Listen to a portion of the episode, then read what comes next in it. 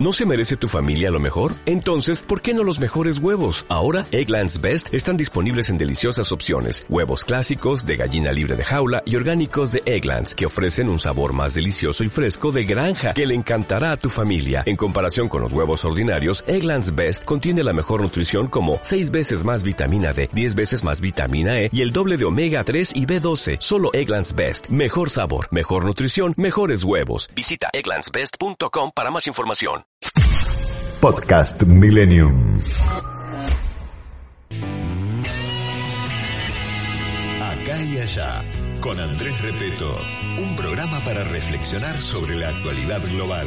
El mundo es un espejo en el que podemos mirarnos para comprender que lo que parece lejano está conectado con nuestra realidad. Análisis, entrevistas y la compañía para estar conectados, pero también comunicados. Todos los domingos de 8 a 9 de la mañana en FM Milenio. Porque lo que sucede acá también se vive allá.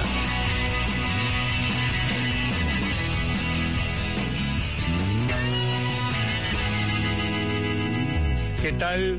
¿Cómo les va? Muy buen domingo para todos. Un domingo obviamente especial por lo que está pasando en el mundo. Estaba escuchando la introducción que, como todos los domingos, nos está acompañando de los controles Esteban, nuestro operador. Gracias Esteban por todo el trabajo que estás haciendo hoy, en especial porque ahora les vamos a contar. Eh, pero nunca más, este, nunca tan, tan, tan conectado lo que queríamos compartir desde un principio con Guido en este programa, este, diciendo el nombre acá y allá, como lo que pasa allá también nos eh, impacta acá, bueno, y la introducción del programa que escuchan este, cada vez que, que, arrancamos. Un domingo especial que la tecnología nos permite estar comunicados con ustedes porque les cuento, yo estoy en la ciudad de Los Ángeles, acá son las 3 de la mañana, porque estoy haciendo un estoy trabajando y bueno, tuve que venir a Los Ángeles por unos días y Guido con un merecidísimo este, descanso, se está tomando vacaciones la familia, pero está en, como yo hacía en Brasil, en el estudio móvil. Este, ¿En dónde estás, Guido? Buen día, Andrés, ¿cómo estás? Eh, gracias. Sí, efectivamente estamos acá en el estudio móvil de Millennium, de acá y allá.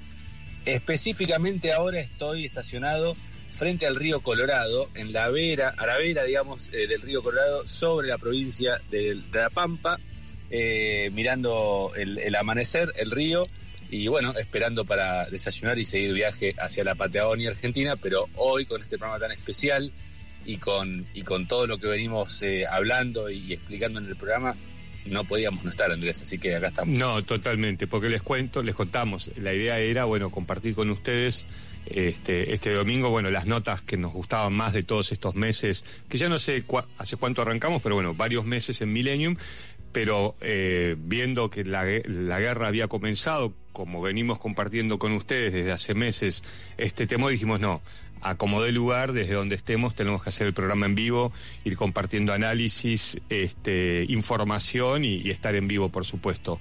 Eh, si les parece, bueno, vamos a la presentación oficial del programa y arrancamos. Este espacio es auspiciado por Perfiles.com.ar Comercialización de aceros para la construcción y la industria. Perfiles.com.ar Cacique Desarrollos, el proyecto que buscas, el profesionalismo que querés. www.caciquedesarrollos.com El mundo es un espejo en el que podemos mirarnos para comprender que lo que parece lejano está conectado con nuestra realidad. Acá y allá, con Andrés Repeto, en FM Millennium.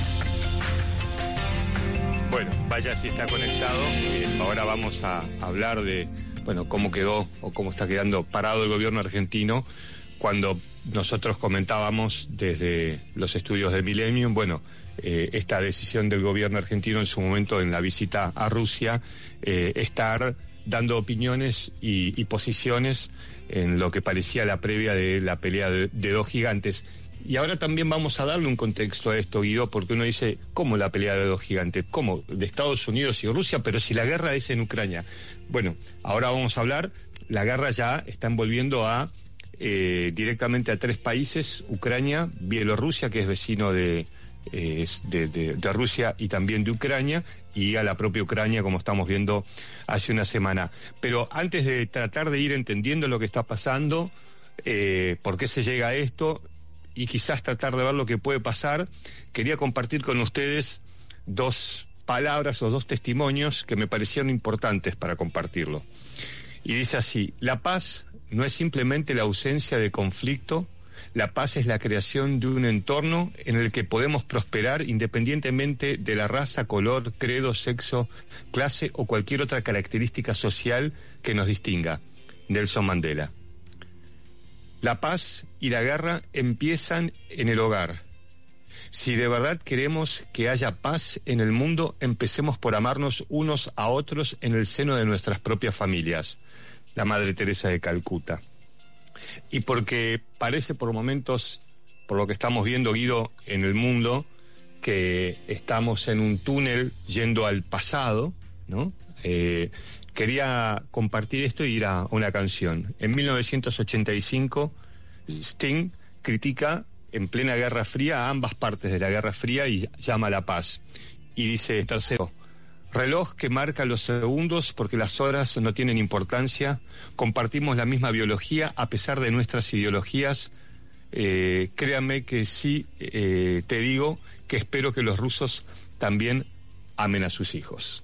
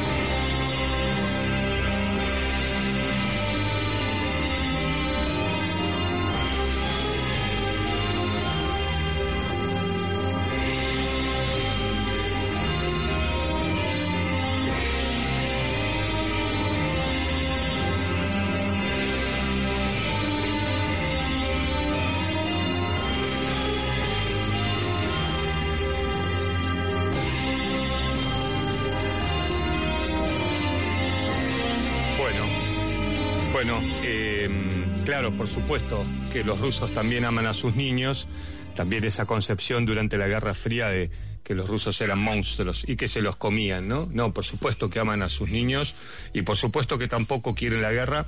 Y esa es, ah, lo estamos viendo con algunas marchas de protesta en, en diferentes ciudades de Rusia, incluida Moscú, pero bueno, son eh, cientos y cientos las personas que ya han sido detenidas solamente por tener un cartelito que dice no a la guerra o protestar con, de acuerdo a lo que dicen algunos medios occidentales, y bueno, es lo que dicen los medios occidentales, los medios eh, que están a favor del gobierno, y el gobierno de Rusia controla los medios de comunicación, este, hay palabras que están prohibidas, como utilizar la palabra invasión, este, guerra, la ofensiva de las muertes de los civiles, pero claramente eh, es, una, es una guerra donde la información este, es una de las primeras víctimas y lo vimos desde antes del conflicto y lo estamos viendo durante el conflicto, como los nuevos medios de comunicación que ya se han visto en, varios, en varias guerras juegan un papel importante ahora. Pero bueno, quería empezar con, Guido, con la canción Sting porque en su momento marcaba un momento ¿no? de ese enfrentamiento, lo que se conocía como Guerra Fría, entre dos superpotencias que dominaban el mundo y todos los conflictos de esas dos superpotencias se daban a través o en terceros países. Ronald Reagan decidió apostar económicamente muy fuerte en el desarrollo militar eh, y bueno, en parte eh, fue el último golpe que asestó a, a, esa Unión Soviética. Hay quienes dicen que también eh, uno de los golpes finales a esa, a esa Guerra Fría y a, y a esa Unión Soviética poderosa fue la invasión de Afganistán y que en esa guerra tan cruenta que también perdió la Unión Soviética como la perdió Estados Unidos con los talibán en Afganistán, hubo un arma que jugó un papel muy importante, que son los misiles Stinger, que son misiles portátiles, que son muy fácil de maniobrar y que derribaron muchísimos helicópteros.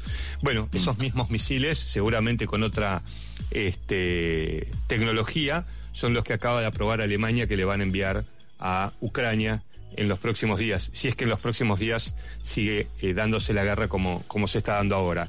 Eh, Guido, antes de, bueno, de pasar un poco a la información del, del, minuto a minuto, porque esto es minuto a minuto, también decirles que creo que esto se podría, desde mi punto de vista, haber evitado si estamos en estas situaciones por la falta de liderazgo global. Y cuando digo esto no es porque alguien tenga que tener una posición más fuerte, sino para que esa, esa, esa falta de liderazgo es entender este, y comprender lo que puede pensar el otro eh, y cómo ante todo hay que evitar este tipo de, situaciones. ¿no? Cuando cae la Unión Soviética en el 91, eh, obviamente Occidente como, como otro imperio Estados Unidos trató de tomar todo lo que pudo y se acercó este, a las fronteras rusas. Bueno, eh, Ucrania es un lugar estratégico para Rusia, más allá de que creo que Putin tiene una mentalidad de la década de los 70, este, y bueno, creo que el, el objetivo es este Mm, entendió claramente que el mundo Guido también está en una crisis diferente, también lo hemos planteado, ¿no? Desde que arrancamos el programa, que ya no hay una superpotencia, que no hay dos, que hay varias, que la pandemia iba a generar que muchas de las cosas que podían darse en el futuro se hagan presente, que muchos conflictos se iban a presentar, ¿te acordás? Lo comentamos en su momento, y creo que estratégicamente él vio desde lo militar este, cuál era la oportunidad y la tomó sin dar sin obviamente medir este, eh, o midiendo y no importándole los riesgos, porque para que quede claro, por lo menos lo que yo veo, Guido, esta es la invasión a un país soberano que en 1991, como otras naciones, se independizaron de la Unión Soviética, ¿no? Sí, ahí te quería hacer un intercambio y una consulta, porque eh, eh, leyendo y escuchando varios análisis esta semana, entre ellos los tuyos también, muchos hablaban también de, esto de que durante los últimos 30 años Occidente fue empezando a pisar los acuerdos que se habían establecido con Rusia después de la caída del muro y que este fue como el último como el último eh, la última mojada de que le hicieron a Rusia y que por eso Rusia reacciona no por esto justificando a Rusia digamos sino para entender no, no, eh, a qué se llega.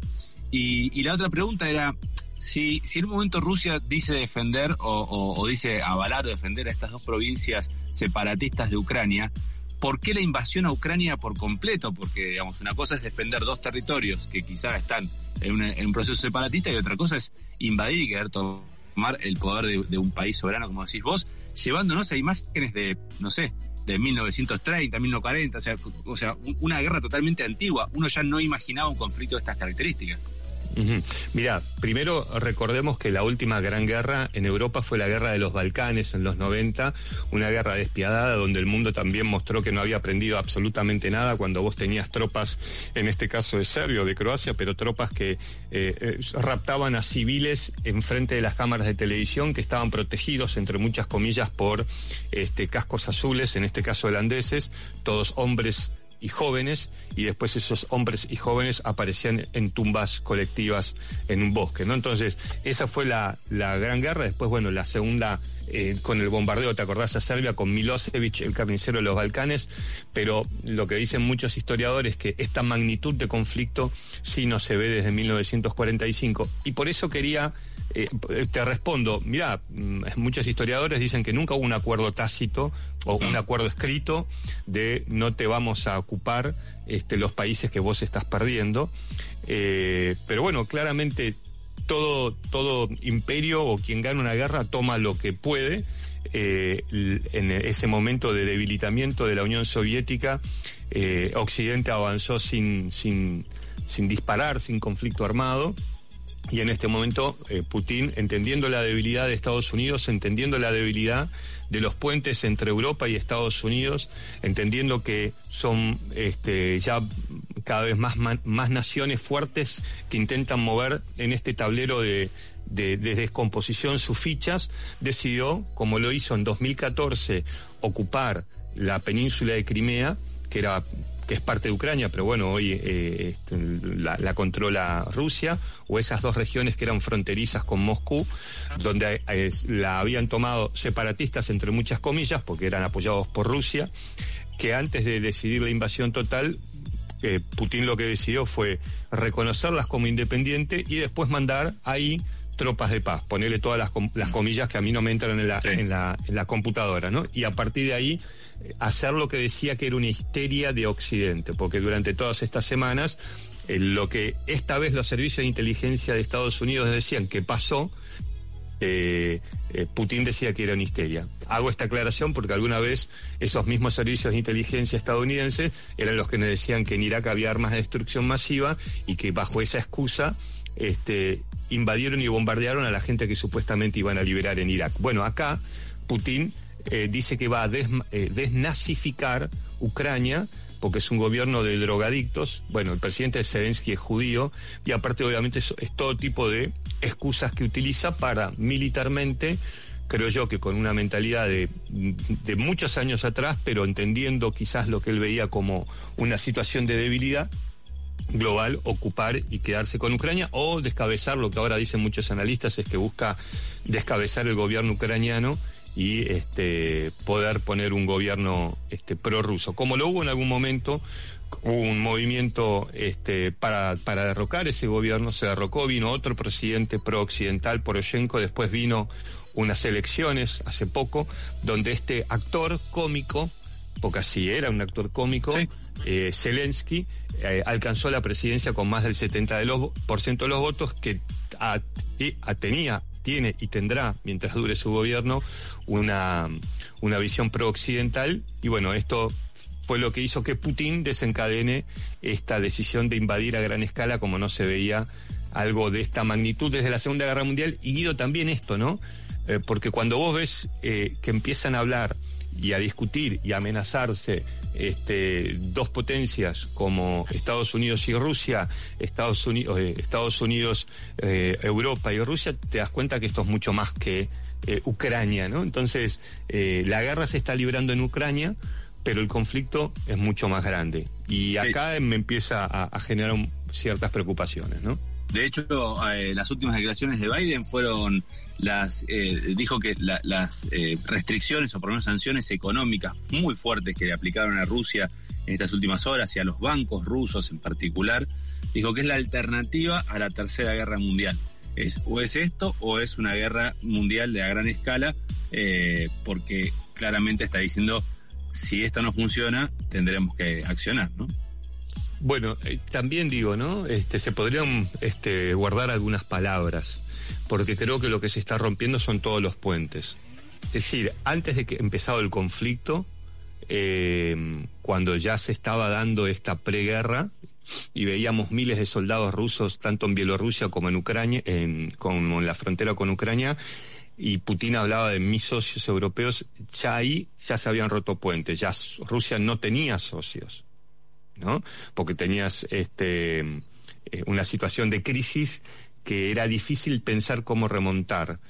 Eh, hoy yo creo que eh, la Rusia de Putin, y lo aclaro, porque es la Rusia de Putin, de un hombre que gobierna ese país este, con total este, fuerza, ¿no?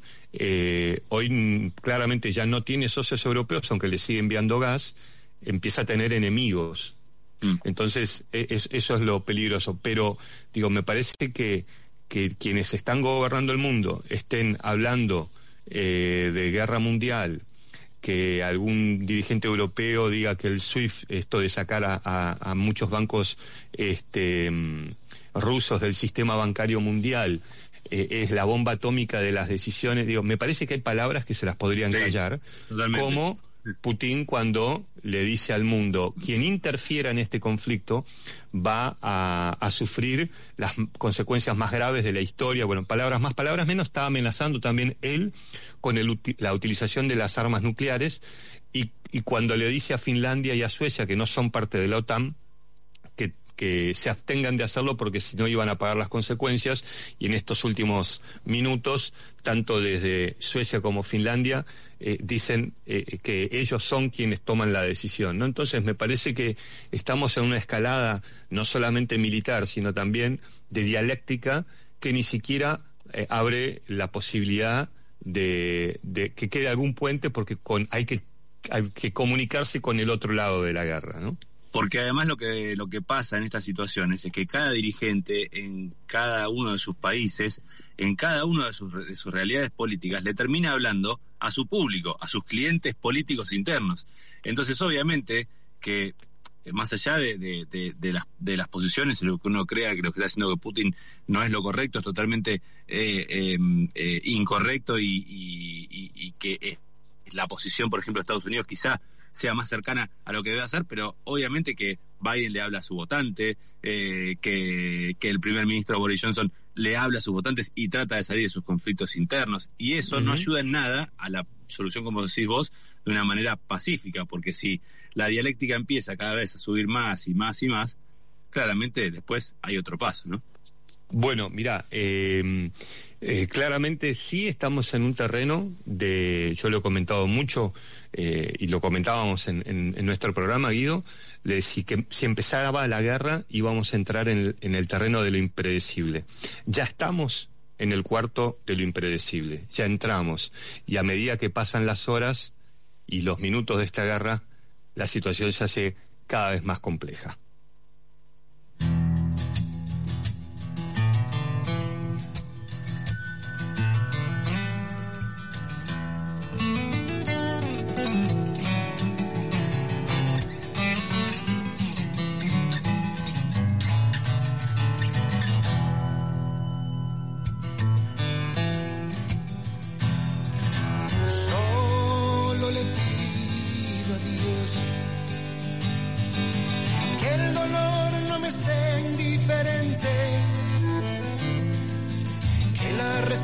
muerte no me encuentre vacío y solo sin haber hecho lo suficiente.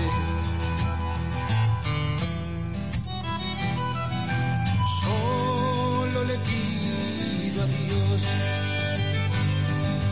que lo injusto no me sea indiferente, que no me abofeten la otra mejilla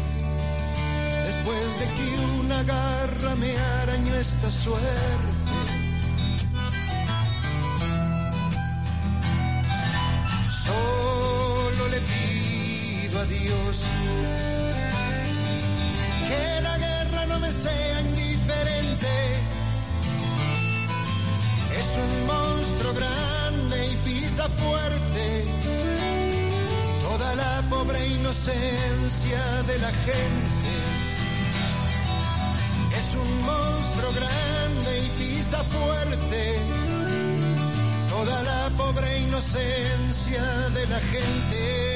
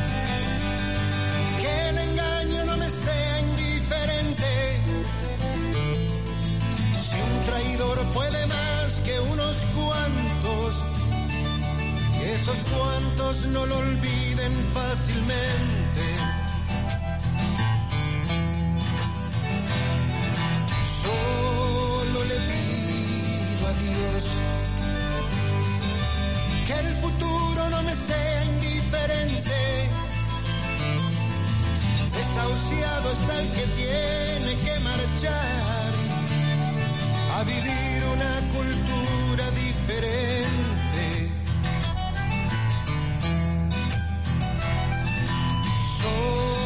le pido a Dios que la guerra no me sea indiferente. Es un monstruo grande y pisa fuerte toda la pobre inocencia de la gente. Es un monstruo grande y pisa fuerte. Bueno. Eh, temas que hacen alusión, obviamente, es un momento este, crítico. Por supuesto que hay otros conflictos en el mundo. Hay otros conflictos donde no mira nadie y la prensa internacional no está prendida como está, como está ahora y, quizás tampoco los hablamos nosotros. Eh, son algunos conflictos, son despiadados, eh, se violan todo tipo de derechos humanos, eh, pero esta es una guerra que está involucrando a, principalmente a dos, a dos potencias y el riesgo, eh, porque ellos lo están diciendo, es de que esto se vaya de escala, ¿no? Y vuelvo con lo mismo, de lo impredecible. Estamos en un mundo de lo impredecible, por eso el mundo se está enfocando porque estamos viendo una guerra en Europa. Y el animal es, el hombre es el único animal que repite más de una oportunidad el mismo error, ¿no? Así que bueno, por eso la atención mundial a este tipo de conflicto. Efectivamente, Andrés, eh, ¿Me caí o estoy? ¿Me escuchan bien? No, estás, estás, yo te escucho, te escucho. Ah, ¿Querés dar el, teléfono de contacto? Sí, estaba chequeando porque creo que tengo un número mal y no lo recordaba. De, em, a ver, es 11, Esteban nos va a dar el ok, 112-187-1067. Es el número de, de Millennium ah, para dejarnos los WhatsApp. Bien. 187-1067.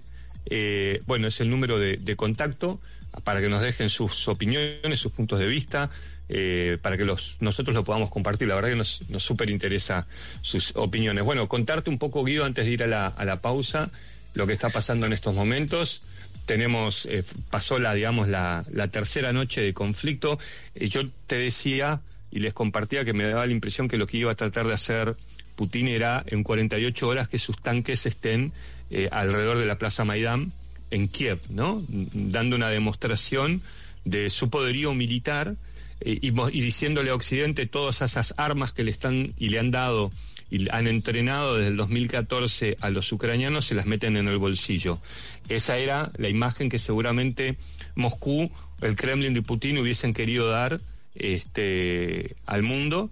Pero bueno, no es lo que eh, efectivamente está pasando, ¿no? Lo que se está viendo es un conflicto que se prolonga, eh, en lo militar eh, y esto hace que a medida que la guerra dure más tiempo eh, se abran puertas de cosas que pueden ser impensadas. Primero el desastre humanitario, donde ya se habla de miles de muertos entre soldados y civiles.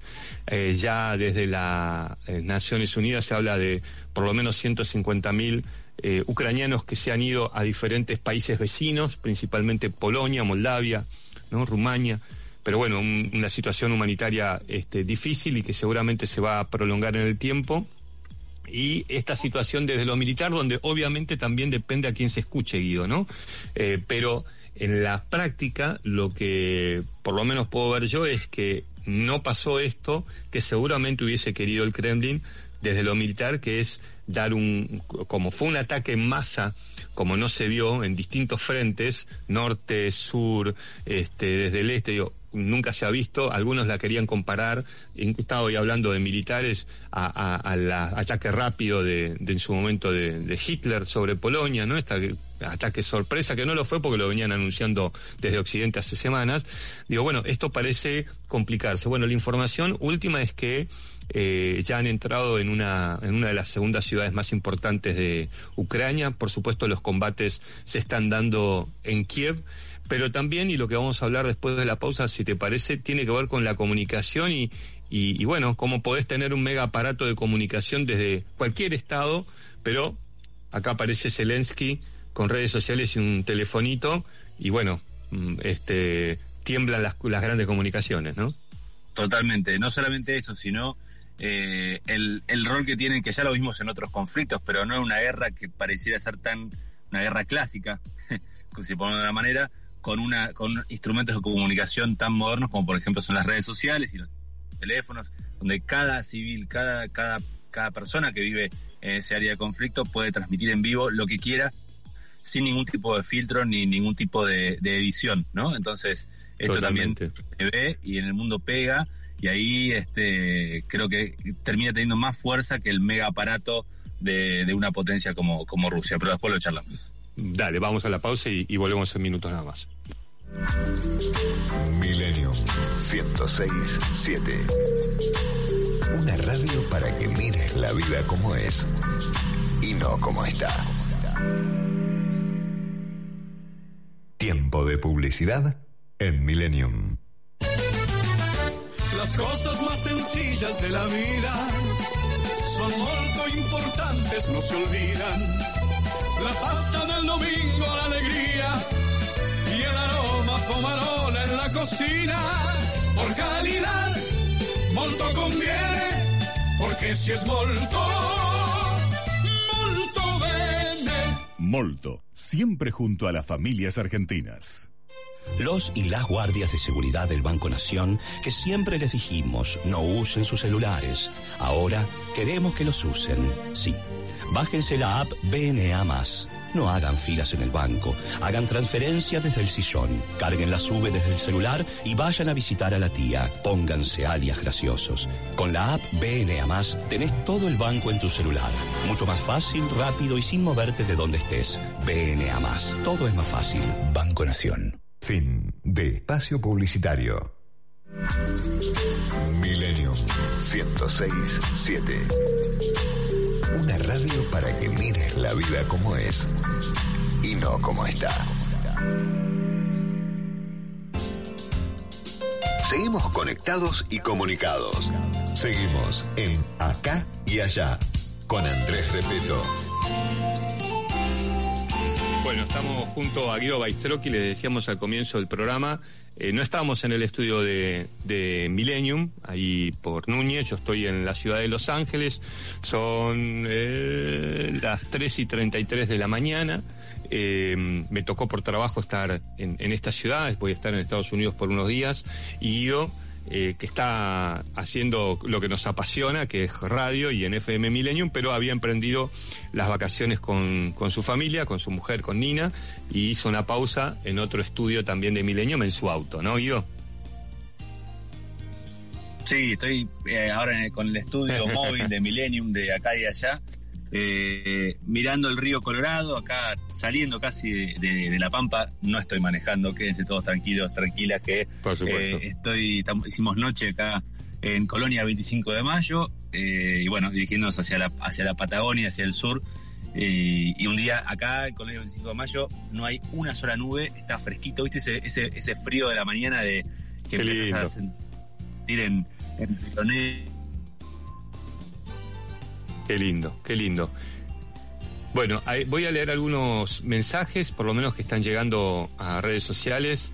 Eh, dice así, eh, Silvia Terey dice... ese fresquito seco, Sí. bueno, eh, así está, eh, totalmente despejado, así que bueno, esperemos que nos toca un, un lindo día de viaje. Perfecto, ahí te había perdido un poquito, pero volviste diciendo cómo estaba el clima ahí en, en- yendo camino al sur por la Pampa. Mira, Guido, eh, comparto algún algún mensaje de quienes nos están escuchando que entran a través de redes sociales. Te decía eh, Silvia Teregui dice, te estamos escuchando, Andrés Repeto, Guido Baistrowski, más allá de todo lo que se destaca el coraje de gente de Ucrania y otro tema, poco equipamiento, equipamiento de los soldados rusos. Darío Cosoli me dice en mis redes sociales, eh, para mí estamos en vísperas de la Tercera Guerra Mundial, es inevitable, Rusia no puede terminar la operación, detrás de la resistencia eh, hay armas de la OTAN, es triste pero esto va para peor. Bueno, algunos de los mensajes que van entrando este, a las redes sociales que queremos ir compartiendo con ustedes. Eh, hablábamos antes de ir a la pausa, Guido, de, de, esto de, de la comunicación, ¿no? Porque la imagen a veces es un arma más poderosa que cualquier misil eh, y a mí me, me impactaba, yo pensaba, ¿no? Digo, eh, este mm, cómico eh, actor Zelensky que se metió en la política, hoy se convirtió en un actor eh, clave, te diría, para Europa, para los ucranianos.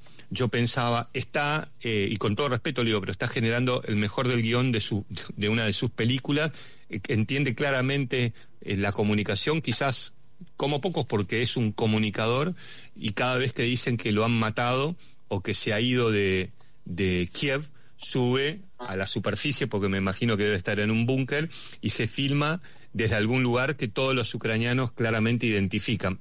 Me imagino con el peligro que eso significa, porque él mismo ha dicho que él es el primer objetivo de los comandos que han luchado en la guerra de Chechenia, una guerra despiadada Mm. en los 90 que le dio la posibilidad a Vladimir Putin de eh, llegar a la, a la presidencia. Pero bueno, ese es otro tema de, de Rusia, ¿no? Pero eh, no como un celular, Guido, parece eh, pelear palo a palo con los grandes medios de comunicación.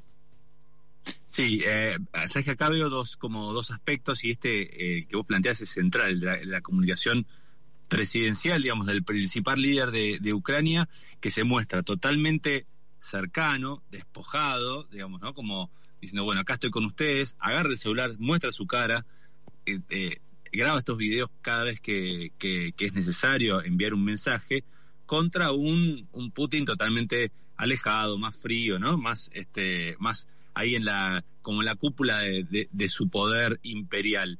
Pero lo que a mí también me llamaba la atención estos días era que cuando empezaban las, los movimientos de, de- de invasión, los, los movimientos de, las de las tropas rusas dentro de, de Ucrania, eh, Ucrania es un país eh, moderno, digamos que es un país que casi es, europeo, digamos, con la, forma de vida europea, y vos ves una ciudad muy moderna y atractiva, atacada por tanques y demás. Pero lo ves gracias, obviamente gracias a, lo- a los periodistas que están transmitiendo desde allá, pero antes el periodista, el enviado especial, era el único que tenía ese poder de, de transmisión o ese poder de contarnos lo que nos estaba ocurriendo en la guerra, donde muchos han perdido la vida y es increíble el, el trabajo que hacen. Pero hoy, gracias a los celulares, eh, veíamos imágenes, eh, a, a mí me quedaron un par en la cabeza, una fue la, de, de ese tanque que pasa por arriba a un auto de un civil, de una persona mayor que venía con un auto de un civil, literalmente le apuntó para pasarlo por arriba. Eso te muestra, se ve en miles de ángulos diferentes, se reproduce millones de veces por segundo en todo el mundo y te empieza a mostrar a, a una tropa rusa totalmente despiadada contra, contra los civiles. Después, eh, imágenes y audios, ¿no? De, por ejemplo, un, un, un- ataque, cae un misil cerca de una casa y se escuchaba, sabes que a mí me pegó muy fuerte eso, quizá por mi condición de padre reciente, digo, pero eh, los gritos de, desesperados de los, de los chicos, de las criaturas, que eh, estaban desesperadas de, de miedo, de saber qué pasaba por los ruidos de las bombas y demás. Y eso empieza a reproducirse una y otra vez, y es totalmente distinto a lo que vimos anteriormente, porque estamos casi en el corazón, no te digo en el corazón de Europa, pero en una ciudad eh, co- como, como es eh, Kiev, y, y no hay acá un editor que lo pueda, que, que no, no hay filtros, vos ves los cadáveres en las calles, se reproducen por los grupos de WhatsApp y demás. Y yo creo que el, que el gobierno ucraniano eh, está haciendo uso eh, de, pa- perdón, de esta herramienta.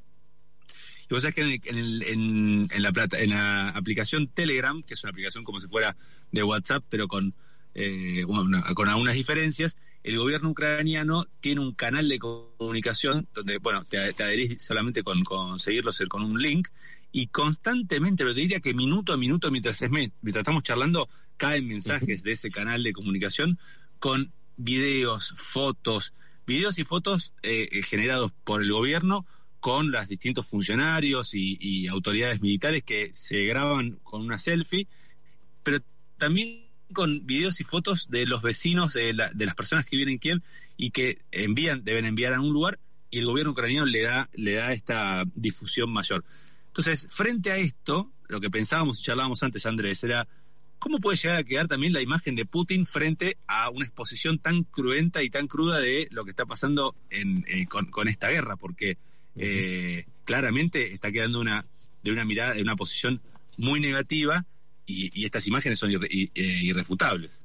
Eh, bueno, eh, son imágenes que yo recuerdo haber visto en otros conflictos como el de Siria, ¿no? Es decir, la gente con un celular eh, nos aproxima a la guerra como quizás algunos medios no pueden hacer porque con gran coraje los periodistas están en puntos determinados, este, pero bueno, miles de celulares obviamente te acercan el conflicto este, de otra manera. Eh, y, y bueno, creo que cuando incluso Zelensky le dice a, a Biden, no quiero que me ofrezcas sacarme de Ucrania, quiero que me mandes armas, ¿no? O la imagen como fue la de, eh, Tiananmen, que en ese momento le hizo un medio de comunicación de una persona con su cuerpo parando una columna de tanques rusos, eh, de tanques chinos, este, y dio la vuelta al mundo. Bueno, ahora también esas imágenes en, en, en Ucrania de civiles parándose frente a tanques rusos este, y deteniendo por lo menos momentáneamente ese recorrido. Sí, por supuesto, el poder de la comunicación es muy importante y creo que el efecto, y, y creo que te digo, Guido, lo que yo percibo es que Rusia obviamente ahora está eh, haciendo aún más fuerte su operación militar. Creo que Rusia podría arrasar Ucrania, pero militarmente evidentemente está pensando de ver cómo, eh, cómo que ese país quede en pie. eh, porque creo que lo que quiere es tener un gobierno que lo administre a fin, ¿no? Es una invasión clara eh, y total. Eh, pero, pero creo que eh, cuanto esto se prolongue cada vez más, los filtros serán cada vez menores en, en Moscú, ¿no? Porque la Sí. gente joven accede a esas redes sociales, que en los medios rusos no estén diciendo, vos podés ver RT, podés ver CNN, Claro. pero eh, Fox News, digo, pero si vos tenés otros o- otros eh, chicos de tu edad que te están pasando lo que les pasa en las calles, la verdad, mm, ya de qué te sirven los grandes medios de comunicación, ¿no? Eh, entonces digo, vos podés tratar de controlar todo, pero no lo controlás. Ese es un pensamiento de un hombre que está parado en la época de la Guerra Fría. Y, y- eso es lo peligroso. Pero yo creo que Biden también tiene un pensamiento antiguo, le falta liderazgo y por eso hemos llegado a lo que hemos llegado conjuntamente con lo que vos decías, ¿no? Boris Johnson se tira al trampolín de este conflicto porque está queriendo que la gente se olvide de las fiestitas que hacía durante la pandemia y por la que le estaban por pegar una patada en el tercero. Y Macron que buscaba liderar Europa también con perspectivas eleccionarias. Entonces digo, estamos llegando y estamos en esta crisis por esa falta de liderazgo, de un liderazgo, cuando yo digo esto, digo, de- necesitamos personas que gobiernen que estén en otros temas y no nos lleven al pasado, que nos lleven al futuro. O sea, la humanidad debería estar trabajando para ver cómo encaramos algo que es más peligroso incluso que un conflicto militar, que es el cambio climático. Lo que pasa que hoy este conflicto a medida que pasan los días se vuelve cada vez más peligroso. Por eso cuando lo tenés a Putin diciéndole a que el que se meta le tire un misilazo nuclear, no dijo eso, pero indirectamente lo dijo, o, o- o Biden, la barbaridad que vos repetí, la que dijo también de si no ayudamos con armas, eh, vamos camino a la Tercera Guerra Mundial, digo, digo midámonos en, en las actitudes y en los hechos, pero bueno, evidentemente no, no, no, no se entiende, ¿no? O no entienden por, por, lo- Sí. por dónde tiene que ir la, el mundo. Y pensar que hasta ayer nuestra gran noticia, desde hace dos años, era que estábamos en un mundo en pandemia, que seguimos estando en pandemia, y parecía ser que, que todo eso quedó en el olvido. eh, y hoy estamos viviendo imágenes que, que nunca pensamos que. La verdad es que, sinceramente, esto me voy de- muy del plano desde lo individual, desde lo íntimo. Yo eh, veía y veía estas imágenes durante la última semana, Andrés, y no podía entender que estuviéramos viviendo algo como eso, que un país quiera arrasar a otro, digamos, a otro vecino como, como, como si nada ocurriera, digamos, como, como si todos los, los instrumentos y resortes de, poder y de contrapoder y de, y de alianzas internacionales hubieran desaparecido de un momento al otro, ¿no? Mira, hay algo que a mí en este momento de la guerra, que es lo que se está viviendo en Europa, me, me preocupa, eh, y es esto, ¿no? Es decir, hay tres países implicados directamente en la guerra. Rusia, mm. Ucrania y Bielorrusia, que permitió que miles de soldados pasen, entren por Chernobyl y se dirijan a, a la capital. Pero en realidad hay muchos más países en guerra. Eh, entonces, si directamente Estados Unidos, Alemania, ¿no? Yo te decía, Alemania le está dando este mil misiles de antiaéreos y otros misiles eh, tierra-aire que son los Stinger, ¿no? Que para las tropas soviéticas tienen un recuerdo bastante amargo, las tropas rusas por la era soviética y, y cómo, qué golpe les dieron esos misiles en, en Afganistán, donde como Estados Unidos perdieron la guerra. Pero digo, en algún momento si se siguen haciendo estos aportes militares que lo está pidiendo a gritos Zelensky desde un búnker en Ucrania, digo, ¿por qué no de, por qué eh, Moscú no decir, bueno, la verdad que no estamos peleando solamente contra los ucranianos, estamos peleando contra Estados Unidos y los europeos porque abiertamente Estados Unidos y Europa no es que están haciendo ciberataques o, están aplicando esta medida económica SWIFT que busca paralizar a muchos bancos este, que seguramente a partir del lunes empezarán a sentir algunas restricciones o los próximos días. Digo, acá hay una realidad. Europa y Estados Unidos ya se metieron en la guerra. Están dándole armas a un país en conflicto, se lo están dando por las fronteras o por donde puedan, ¿no? Entonces, atención con esto. ¿no? Atención con la gravedad de lo que estamos viendo. Por eso yo digo que a medida que pasen los días, lo impredecible se hace cada vez más grande y toma una dimensión cada vez más sombría en la muerte de los civiles, en, en el escalamiento del conflicto y si eh, Rusia o Putin ve que el conflicto no lo va a ganar en los días que él pensó que iba a pasar, eh, bueno, y ya amenazó a Finlandia y a Suecia diciéndole no se les ocurran meterse en la OTAN porque van a pagar las consecuencias, digo, eh, acá hay una implicación directa, no es económica, es le están dando armas, yo no digo que esté bien o que esté mal, yo digo que son más países los que se están involucrando, dice Biden, no voy a meter un soldado este, en, en, Ucrania, ¿no? dejando entendido que y, la OTAN, que es esta alianza militar que en su momento se creó para frenar a la Unión Soviética y ahora activó uno de los artículos que no se habían activado nunca, que es el movimiento de tropas y defensivo ante lo que pueden ante ellos ante lo que consideran puede ser una invasión rusa. Es decir, eso antes desde la creación de la OTAN no se había dado de esta magnitud. Este, estos militares, esta alianza militar le está dando armas a una de las partes en conflicto. Entonces, que Rusia todavía no haya dicho ustedes están en la guerra, bueno, la pregunta es en cuántos días podrá suceder eso, ¿no? Por eso me preocupa. Y, y, el otro tema, antes de ir a, a, una a un poco más de música, Guido, es en este mundo tan complejo donde muchas potencias mueven el tablero porque no hay nadie que controle todo el tablero, eh, por supuesto los chinos están mirando con mucha este, eh, con mucha fuerza lo que pasa en Ucrania, ¿no? Y, de no condenar ahora a, Rusia están dando un viraje diciendo bueno que se resuelva diplomáticamente, eh, porque en este mundo de tanta inestabilidad y donde todos mueven las fichas, yo te podría decir, ¿y si Rusia que tiene el poder militar como otros países, se queda con el país vecino, ¿por qué China no va a invadir Taiwán? Hmm. ¿Entendés? Si no se daba si no se da una reacción global como que se ha dado en los últimos días, mm, bueno, quizás podíamos pensar que otro foco a nivel mundial podría darse. Entonces, digo, atención porque a medida que nos vamos moviendo, este, el diablo sigue metiendo la cola, ¿no? Este, y esto se torna cada vez más complejo y difícil de prever.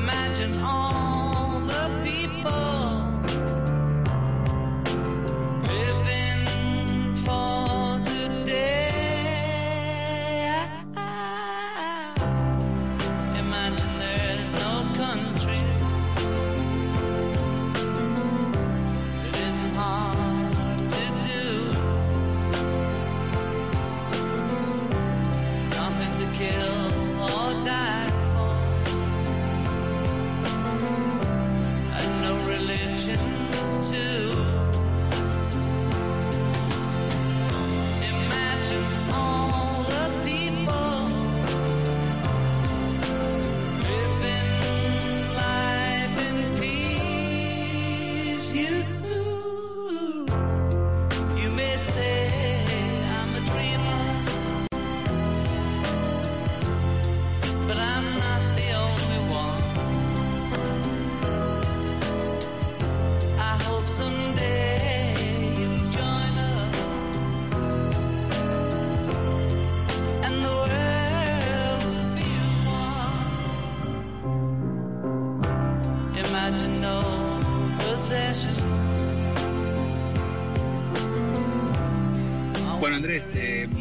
casi en el cierre del programa, eh, te, quería contar que, además esta situación que estamos comentando durante todo, toda la mañana de hoy, de Rusia y Ucrania, afecta a la Argentina, claro está.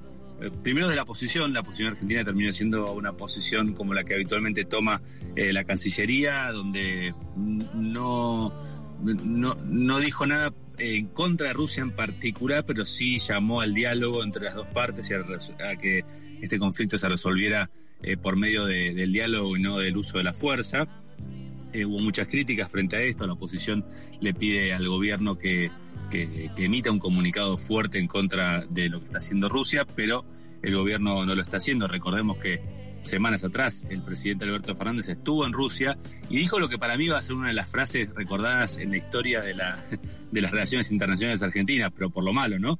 Eh, dijo esta, esta frase tan desafortunada, creo, para el contexto que quería que Argentina fuera la puerta de entrada para Rusia en Latinoamérica, cuando no, mm. no, se, no se analizó, me parece, el contexto de lo que estaba diciéndolo, ¿no? Mira, los mexicanos cuando hacen chistes de los argentinos, que son varios, dicen que el ego es un argentinito chiquitito que todos llevamos dentro, ¿no? Esa visión de que la Argentina juega, lamentablemente lo digo, con mucha tristeza, juega un rol global importante, es no entender en el lugar que está la Argentina y en el mundo y eh, estar metiéndote en la, la previa de una guerra. Y yo te lo decía, si esto empieza, este, lamentablemente el, comentario del presidente va a quedar muy desafortunado. Y bueno, nos, nos quedó, ¿no? Desafortunado, quedó desafortunado. Me parece que no condenar claramente una guerra y una invasión también no es bueno para nuestra región, ¿eh? Eh, y, por último, tiene una implicancia, Andrés, en, las cuestiones económicas y en lo que todavía el gobierno no puede cerrar, que es el acuerdo con el Fondo Monetario Internacional.